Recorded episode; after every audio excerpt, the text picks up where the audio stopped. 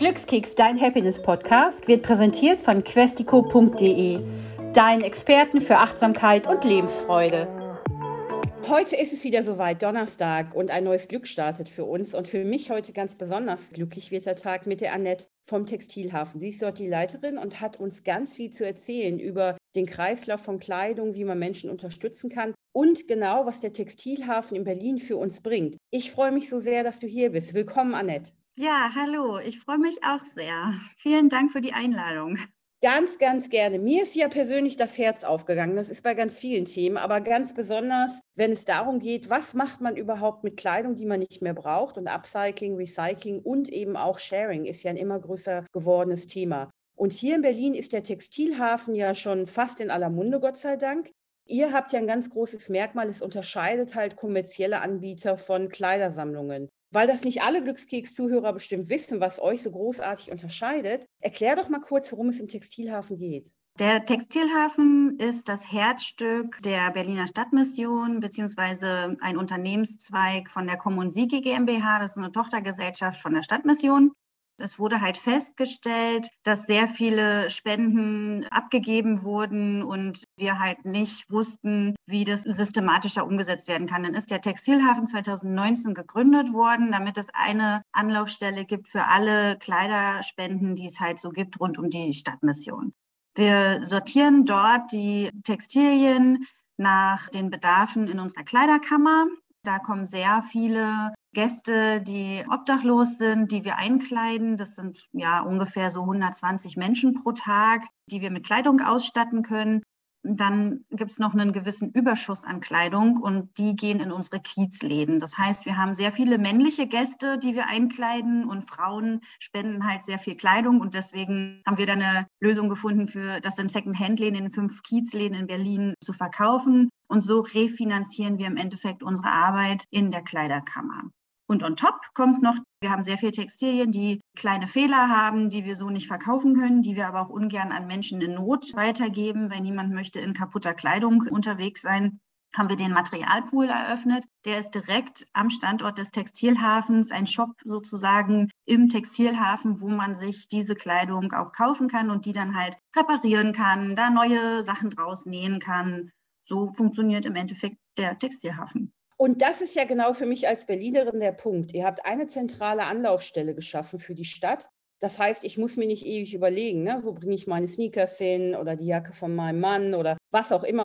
Ich war auch schon mal bei euch im Textilhafen, natürlich mehrmals schon. Und ich habe auch diese Wand gesehen, in der die Textilien liegen, die man da auch zum Upcycling kaufen kann, weil da waren nämlich ziemlich funky Muster dabei dieser besondere Punkt, wo man sich als Berlinerin und Berliner halt hinwenden kann, wenn man Textilien, Schuhe, wir nehmen auch Handtücher, wir nehmen gut erhaltene Bettwäsche, weil wir auch Notunterkünfte mit versorgen. In der aktuellen Situation sowieso, da waren wir auch sehr aktiv mit den Menschen aus der Ukraine schnell Kleidung mit zu übergeben. Es ist schon wirklich eine sehr herausragende Leistung, die da geleistet wird. Ich bin ja noch nicht so lange die Leitung im Textilhafen, jetzt erst seit Februar. Und vorher war ich beim Deutschen Roten Kreuz und habe die Kleiderkammern und Kleiderläden mit verantwortet. Und das ist schon sehr einzigartig, weil die karikativen Sammlungen machen das immer vor Ort in ihren Läden. Die kriegen dort die Spende und fangen an, die Sachen auszusortieren und schauen, was geht in die Kleiderkammer, was kommt bei uns in den Kleiderladen. Und das so systematisch zu gestalten, wie die Kommunsie GmbH das macht, ist schon sehr einzigartig und vor allen Dingen auch viel besser definiert, wenn man so an den Endverbraucher, an den Nutzer halt denkt. Ja, und man kann da auch super vorfahren. Und was mir auch aufgefallen ist, dass die Leute, die da arbeiten, sehr, sehr freundlich sind. Ja, also was ganz besonders ist, wir sind ja ein Inklusionsunternehmen. 40 Prozent unserer Mitarbeitenden haben tatsächlich eine ausgewiesene Schwerbehinderung. Das hat jetzt vielleicht in erster Linie nichts mit der Freundlichkeit zu tun. Aber die Kultur, die innerhalb des Unternehmens gelebt wird, ist halt tatsächlich das, was ich unter New Work verstehe. Heißt, zu schauen, was braucht der Mitarbeitende, um gut arbeiten zu können? Wie viele Pausen braucht man? Wie gehen wir respektvoll miteinander um? Also die Werte und die Kultur der Arbeit wird hier nochmal ganz anders interpretiert und auch gelebt. Und das habe ich bisher so auch noch nicht erlebt. Ich weiß ja, Annette, dass du eigentlich Sozialarbeiterin bist. Und ich glaube, das befähigt dich ja auch in deiner Rolle, genau zu verstehen, was Menschen die jetzt beispielsweise wohnungslos sind oder in einer Notsituation, vielleicht besser auch zu bewerten, was die brauchen und was nicht, richtig? Ja, wir arbeiten natürlich eng zusammen in einem Team. Wir haben eine Leitung vor Ort in der Kleiderkammer, wir haben ein Transportteam, die machen die Wohnungsauflösungen. Wir haben den Textilhafen und wir haben noch die fünf Kiezläden, die jeweils Leitungen haben und dann aber nochmal einen übergeordneten Koordinator. Und so arbeiten wir eng miteinander zusammen und schauen natürlich, wo sind die verschiedenen Bedürfnisse. Also wenn man sich die Kiezläden anguckt, ist so ein Laden immer noch mehr als nur so ein Ort des Konsums. Da arbeiten ganz viele Ehrenamtliche, Menschen mit Geschichten. Da kommen Menschen zusammen, um sich einfach auch zu treffen und zu unterhalten und zu gucken, was bewegt einen, auch im Kiez. In der Kleiderkammer ist es so, wir können weiter vermitteln an Sozialberatungen. Wir können gucken, wie oft kommen die Personen können wir die bei uns mit unterbringen? Können wir die in Arbeit bringen? Also was wir auch machen ist, wenn wir jemanden in der Kleiderkammer antreffen, wo die Einschätzung so ausfällt, dass er arbeitsfähig ist, er, weil Männer sehr häufig dort vor Ort ankommen, wir wollen denen halt eine größere Chance geben, wieder zurück ins Leben zu finden, dass man dann sagt, okay, du kannst bei uns im Textilhafen aushelfen kommen. Wir gucken, wir geben dir eine Struktur und da kommen noch ganz viele weitere Probleme hinzu. Die haben ein Alkoholproblem. Also ich gucke dann vor allen Dingen, wie kannst du hier arbeiten, damit du dein Zeitfenster, wo du trocken bleibst, trotzdem was schaffst, damit du erstmal so diese Struktur wieder kennenlernst. So haben wir das jetzt schon ein paar Mal geschafft, dass die Menschen halt bei uns im Textilhafen angefangen haben. Die haben mehrere Monate ausgeholfen. Wir haben denen eine Tagesstruktur zurückgegeben. Wir geben denen auch eine Übungsleiterpauschale, dass sie halt da auch ein bisschen eine Vergütung haben. Und dann heißt es, okay, ich habe mich jetzt beworben oder ich habe einen Job bekommen und dann gehen die halt in ein anderes fest sozialversicherungspflichtiges Angestelltenverhältnis. Das sind so Wege, wo die Sozialarbeit tatsächlich auch gelebt wird. Das sind die Momente, die verbinden. Und wenn ich das jetzt auch über den Textilhafen höre, wie viel Dimension es da eigentlich gibt, erstens da mithilft oder vielleicht auch da arbeitet, aber auch, wenn man einfach als Bürger kommt und wirklich aktiv teilt. Und letzte Tage habe ich noch mit einer Freundin gesprochen, die meinte, ja, ich werfe das immer in so einen Container oder ich schicke das ein. Und ich so, oh mein Gott, hier in Berlin, mach das nicht, geh zum Textilhafen, weil man ja tatsächlich nicht weiß, wo die Sachen sonst ankommen. Ja, genau. Das ist halt ein, tatsächlich ein Problem oder eine Herausforderung, die die Kleiderverwertungssammlungen halt haben bei den gemeinnützigen Sammlungen, sei es jetzt Rotes Kreuz oder die Stadtmission, ist es halt so, dass man da im Endeffekt weiß, okay, die geben einen Großteil der Kleidung, die gespendet wird, tatsächlich an Menschen in Not aus. Natürlich ist es aber auch so, dass so viel Kleidung gespendet wird, die halt einfach eine extrem schlechte Qualität hat. Das ist einerseits gibt es Gründe von der Fast Fashion Industrie, dass wir diese dünnen Mischwaren, also Baumwolle mit Polyester gemischt wird, diese Mischfasern halt nicht langlebig sind und meistens sehr schlecht hergestellt werden, dass man so ein T-Shirt tatsächlich nur drei, vier Mal tragen kann und wir das nicht weitergeben können. Und da sehen sich die gemeinnützigen Sammlungen tatsächlich auch gezwungen, mit Verwertungsunternehmen zusammenzuarbeiten, die dann halt diese Massen an Textilien abnehmen. Also es gibt kein karikatives Verwertungsunternehmen, was nicht mit profitablen Verwertungsunternehmen zusammenarbeitet. Aber es gibt kommerzielle Anbieter, die überhaupt nichts Karitatives damit machen. Korrekt, tatsächlich. Also es gibt sehr viele Anbieter, die das so machen und wo wir natürlich jetzt über das globale Problem sprechen können, dass ins Ausland geschickt wird von Kleidung, die in Bulgarien zum Heizen verbrannt wird, weil es einfach günstiger ist als Kohle, bis hin zu, wo in Afrika die Märkte zerstört werden. Also da muss Politik ansetzen, auch im Land vor Ort tatsächlich. Da gibt es schon einige Projekte beziehungsweise gesetzliche Regelungen, Prozesse, wo dann die regionale Herstellung von Kleidung wieder befördert wird. Du hast bereits schon andere coole Projekte angestoßen, deine eigene Initiative ja auch, wo es um Design und Kleidung geht. Und ich weiß auch, dass du da schon mit einer Gruppe von Frauen mal ein cooles Projekt hattest und zusammen gestrickt habt. Aber erzähl doch mir mehr darüber. Ja, also bei Suere, Fashion with a Mission, da haben wir im Endeffekt, habe ich mit psychisch erkrankten Frauen gestrickt. Wir haben Haarbänder gestrickt, Stirnbänder, die wurden auch verkauft. Also es war so in der Lockdown-Phase zu Hause gesessen haben und da war das ein so ein Ankerpunkt, zumindest auch für eine Dame, die gesagt hat, ich bin so froh, dass ich zu Hause stricken kann und so einen Auftrag habe. Und da habe ich sie so ein bisschen gemeinsam durch den zweiten Lockdown mit gerettet, sag ich mal, dass sie halt nicht wieder in so eine starke Depression verfällt. Und bei ihr weiß ich auch, dass sie jetzt in einer Maßnahme ist, um aus der Langzeitarbeitslosigkeit zu kommen und auch in so, einer, in so einem Schneiderbetrieb untergekommen ist und da sich weiter ausbildet. Und das war mit so Ehre eigentlich immer so mein Traum, sowas auch mit aufzubauen und halt zu gucken, dass ich Menschen, die eine Einschränkung haben und keine Chance auf den ersten Arbeitsmarkt haben, durch kreative Prozesse eine Teilhabe zu ermöglichen.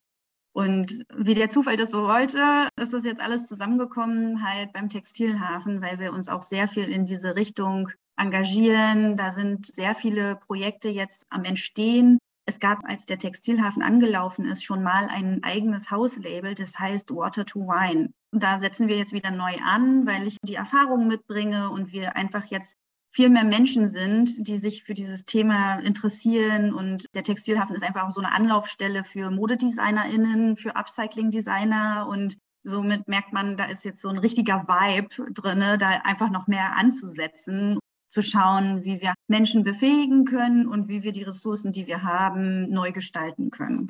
Kreativität und Upcycling sind ja zwei Dinge, die unglaublich inspirieren und motivieren. Das sind ja einfach, ich kann mich ausleben, ich brauche nicht viel nachdenken, da passieren ja ganz viele Dinge auch im Kopf. Das sind manchmal Stoffe, die man von seiner Oma geerbt hat und macht sich daraus ein Kopfkissen. Oder aber ich komme zu euch in den Textilhafen und sehe da was, was mich sofort beflügelt, was daraus zu machen. Allein diese Initiative, die ihr da aufgebaut habt, denke ich, ist wirklich so ein Anlaufpunkt jetzt hier für uns in der Hauptstadt, die jeder mal gesehen haben sollte. Ja, ich nähe ja schon auch seit 15 Jahren meine Kleidung selber. Nicht alles, aber vieles sehr viele ausgefallene Sachen hängen in meinem Schrank und Blusen, die ich selber genäht habe. Also diese Do-it-yourself-Community ist halt riesig und auch unter den Hobbyschneiderinnen, äh, sag ich mal. Was wir alles ausgeben an Geld, also diese Community an Stoffen, ist unglaublich. Und im Textilhafen gibt es so einen Stoffschatz, wo man eigentlich nicht mehr in ein Stoffgeschäft so gehen muss, um zu gucken, was kann ich jetzt verwenden für mein Projekt, weil ich finde, wir können da gut mithalten. Also wir haben sehr viele Stoffspenden auch dabei und man kann da super seine Projekte mit umsetzen. Und ich bin gerade dabei, das halt noch weiter auszubauen. Ich will, dass wir da noch weitere Öffnungszeiten haben. Ich bin in Gesprächen sogar mit Stoffhändlern. Ich war jetzt auf einer Messe im März. Wenn die halt Deadstock haben, wenn die irgendwas über haben, die sollen uns das zukommen lassen. Wir können das gut wieder weiterverkaufen und für unsere sozialen Projekte gut umsetzen, das Geld, was wir verdienen damit. Und das ist gut angekommen. Ich habe sogar Neuware jetzt im Materialpool, was halt wirklich für neue Projekte umgesetzt werden kann. Und wir können mithalten mit diesen ganzen Kreativläden, die halt in Berlin so ansässig sind, wo so die Kreativen hingehen, um sich auszustatten für ihre Projekte, dass wir im Textilhafen mit dem Materialpool halt so einen Ort schaffen, dass es so ein Second-Hand-Kreativmarkt für Textilien wird. Und was mir da aufgefallen ist, dass ihr nicht nur dann die Neuware habt, sondern eben auch ältere Textilien, ne? die jetzt aus den 80er, 70er, vielleicht sogar noch länger irgendwo gelegen haben und wirklich diese Muster haben, die man so liebt und kennt, aber kaum kaufen kann oder für Riesengeld. Ja, das kann ich gut nachvollziehen. Also wir haben wirklich Schätze dort vor Ort, die man so nicht wiederfindet. Die werden so einfach nicht produziert, auch die Machart tatsächlich nicht da kann man tatsächlich stöbern und schauen, dass man da sich Unikate rausnähen kann. Und vor allen Dingen, wir haben auch sehr viele Menschen aus der Theaterbranche, die Kostümbildung, die zu uns kommen und einfach gucken, was können sie jetzt noch für ihre Produktion noch verwenden. Also wirklich ein ganz breites Portfolio.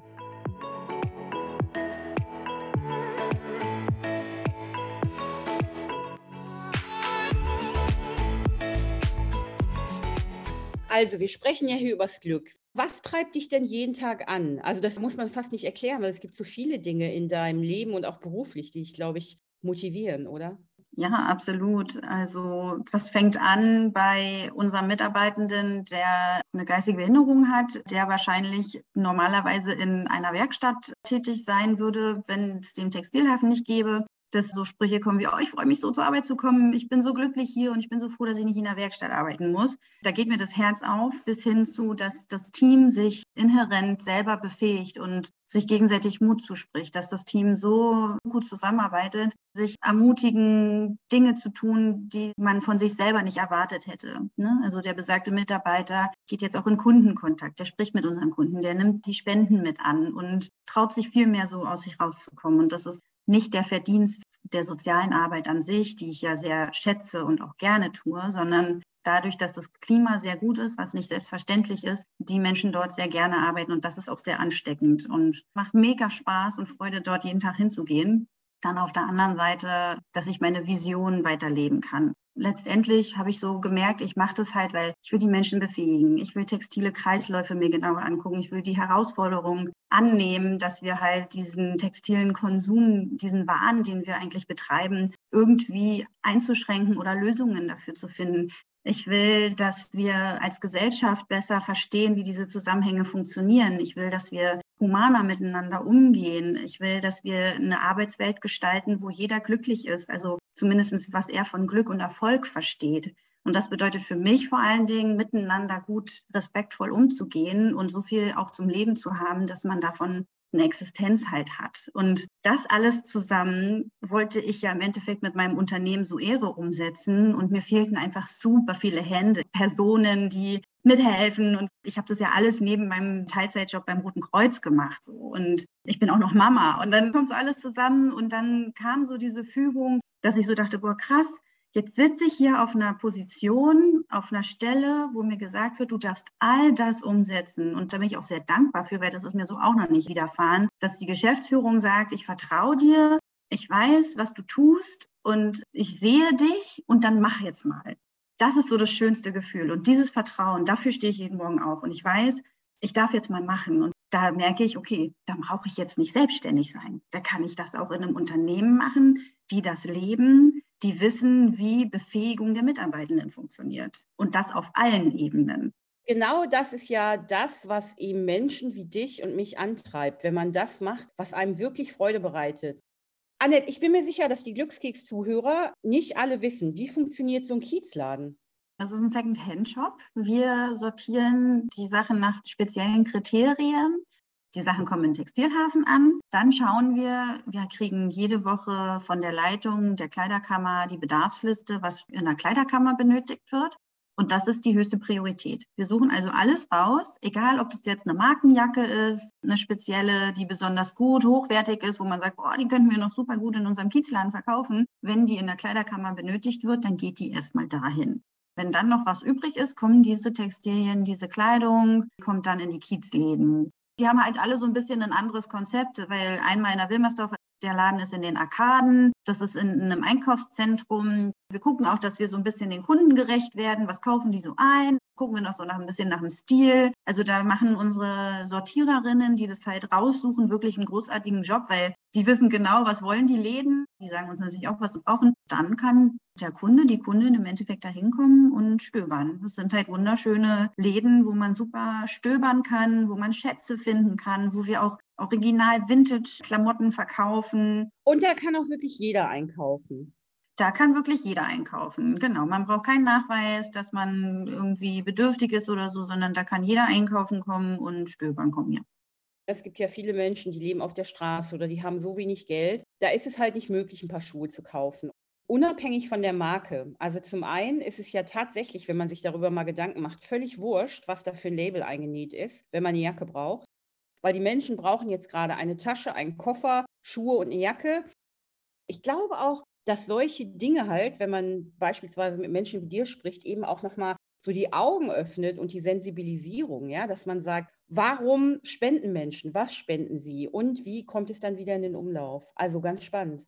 Also es ist tatsächlich gar nicht so egal, was man spendet, weil wir schon darauf achten, welche Qualität die Kleidung hat. Also die sollte halt schon vorgewaschen sein, die sollte nicht zerschlissen sein. Für uns ist das immer noch ein Riesenposten, den wir mit entsorgen müssen. Und da haben wir halt leider auch noch nicht die perfekte Lösung gefunden. Und da muss auch ein bisschen die Politik mit ran, zu sagen, dass wir den Menschen einfach Lösungen auch aufzeigen, wie können wir besser werden für kaputte Textilien beispielsweise. Also Klar, wenn es jetzt ein Kaschmir-Pullover ist, wie es bei uns dann im Materialpool landen würde, wenn da ein kleines Loch drin ist, dann nehmen wir das trotzdem gerne ein. Also jetzt darf man mich nicht falsch verstehen. Das ist so, die Sachen, die wir weitergeben in die Kleiderkammer, die ist auf jeden Fall einwandfrei und die nehmen wir auch sehr, sehr gerne an. Zurzeit ist sie auch sehr leer, die Kleiderkammer. Das Spendenaufkommen ist sehr runtergegangen und wir brauchen auf jeden Fall wieder Menschen, die mehr Spenden vorbeibringen. Zurzeit ist das Aufkommen wirklich sehr gering und wir machen uns große Sorgen, ob wir ähm, die Kleiderkammer demnächst zumachen müssen.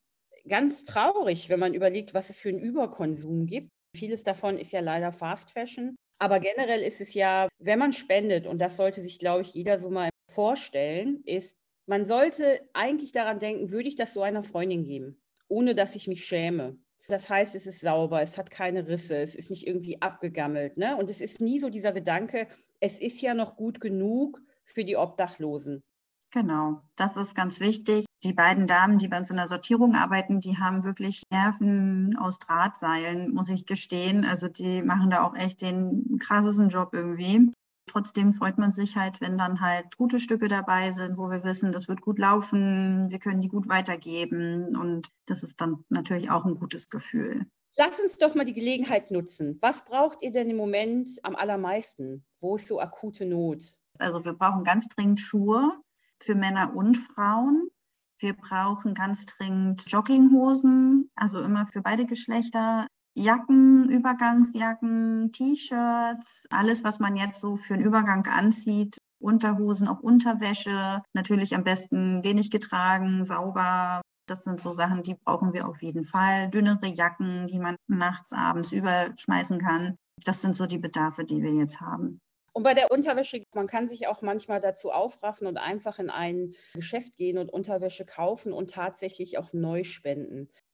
Genau, das haben wir sehr oft dabei. Wir haben auch, also Socken brauchen wir auch. Wir haben auch Container, die sind am Zentrum am Hauptbahnhof aufgestellt. Das ist in der Nähe vom Hauptbahnhof. Da ist ja die Stadtmission ansässig und da kann man auch wirklich den ganzen Tag und die ganze Nacht Sachen halt einfach einwerfen, weil der Textilhafen hat ja nur die Spendenannahme von 9 bis 16 Uhr täglich. Genau, also da kann man auch gerne was abgeben. Wir lernen die, geht alles Hand in Hand bei uns. Das machen alles Menschen. Keiner kommt und transportiert das sonst da wohin bei den Containern. Deswegen, das ist so intransparent. Bei uns weiß man, es landet im Textilhafen. Annette, wir haben jetzt so wunderbarerweise wirklich alles auf den Punkt gebracht und mich zündet das direkt immer so. Das ist so ein idealer Trigger, weil ich eh schon wieder, ich ziehe jetzt auch um und habe mir gedacht, boah, ich muss all die Dinge, die ich lange nicht anhatte, einfach mal weitergeben. Ja, genau. Du hattest von deinem Umzug erzählt und darüber bin ich darauf gekommen, dass wir also nicht im Textilhafen, da nehmen wir die Geschichten für die Wohnungen nicht an, also so Hausbad. Aber wenn man noch eine schöne Vase hat oder so, dann kann man die auch immer bei uns im Kiezladen mit abgeben, weil dort verkaufen wir auch Gläser, Vasen, oder auch mal ein Rollo, was vielleicht ans Fenster nicht gepasst hat oder so. Also um halt einfach auch diese Dinge mit im Kreislauf zu halten, weil das macht halt den Kiezladen auch aus. Und das wäre so mein Appell, dann zu sagen, okay, ich ziehe um und anstatt die Kiste auf die Straße zu stellen, bringe ich sie halt in einen unserer Kiezläden. Und wir würden uns auch noch viel weiter vergrößern wollen, wenn wir tatsächlich einen Lagerplatz noch hätten. Also der Textilhafen platzt aus allen Nähten. Wir können einfach auch so viele Spenden gar nicht bewältigen manchmal, weil wir einfach nicht so viel Platz haben. Und das wäre auch meine Hoffnung, dass sich vielleicht irgendwann mal jemand meldet, wenn wir so Gespräche führen in der Öffentlichkeit, in Anführungsstrichen, dass dann wir ein Lager noch finden innerhalb von Berlin, wo wir uns vielleicht noch ein bisschen vergrößern können. Dann würden wir noch viel mehr schaffen und noch mehr Gutes tun ein großartiger Appell an alle Unternehmer und Menschen, die Lagerhallen haben und besitzen, aber nicht wissen, was sie damit tun sollen und da nicht ihre Autos reinstellen, sondern sagen, hey, ne, ich will was Gutes tun, ähm, ich stelle das dem Textilhafen oder der gesamten Organisation zur Verfügung. Das wäre natürlich der Knaller, wenn es dazu käme über unseren Podcast dieser Fokus auf wirklich aktiv zu helfen. Im Textilhafen habe ich natürlich so das Gefühl, ihr macht das Beste daraus, wirklich in den Umlauf zu bringen oder aber auch, dass ihr euch damit refinanziert. Ich kann jetzt jedem Glückskeks-Zuhörer einfach nur dazu mal ermutigen, guckt euch auch in eurer eigenen Stadt um oder wenn ihr hier in Berlin seid, eben auch im Textilhafen, wie ihr aktiv helfen könnt.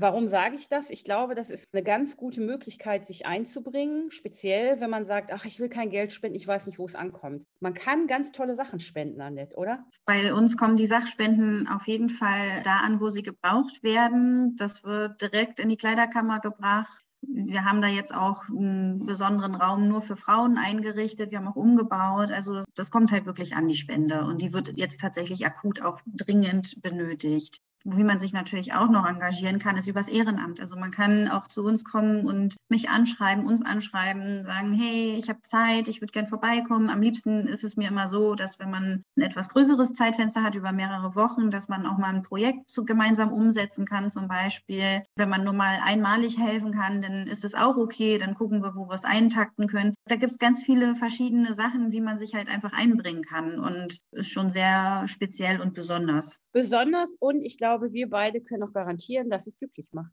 Definitiv. Also wir haben so ein tolles Team und auch die Ehrenamtlichen, die mithelfen. Es ist so divers von Modedesignerinnen bis hin zu Menschen, die bei uns angestellt sind, die eine Chance haben auf den ersten Arbeitsmarkt bei uns, weil wir sind der erste Arbeitsmarkt. Wir arbeiten so, dass wir jeden Menschen, egal wie er ist, tatsächlich eine Chance geben und das halt befähigen. Toll. Annette, ich kann gar nicht oft genug sagen, wie sehr ich mich über unser Gespräch freue und das wird bestimmt auch anhalten ich denke, wir bleiben in Kontakt und ich hoffe, ganz, ganz viele Menschen werden jetzt ihre Kleiderschränke öffnen und alles das, was sie nicht mehr anziehen, weil sie es nicht mehr mögen, weil es nicht mehr in Mode ist oder weil sie vielleicht auch gar nicht mehr reinpassen, einfach euch spenden. Also, Annette, vielen Dank, dass du da warst. Vielen lieben Dank. Bis dann. Tschüss. Tschüss. Hat dich unser Glückskeks inspiriert oder suchst du immer noch nach deinem ganz persönlichen Weg zum Glück? Sei mutig Sprich mit jemandem, der immer für dich da ist und hol dir die Inspiration, die dich jeden Tag ein bisschen glücklicher macht. Jetzt auf www.questico.de.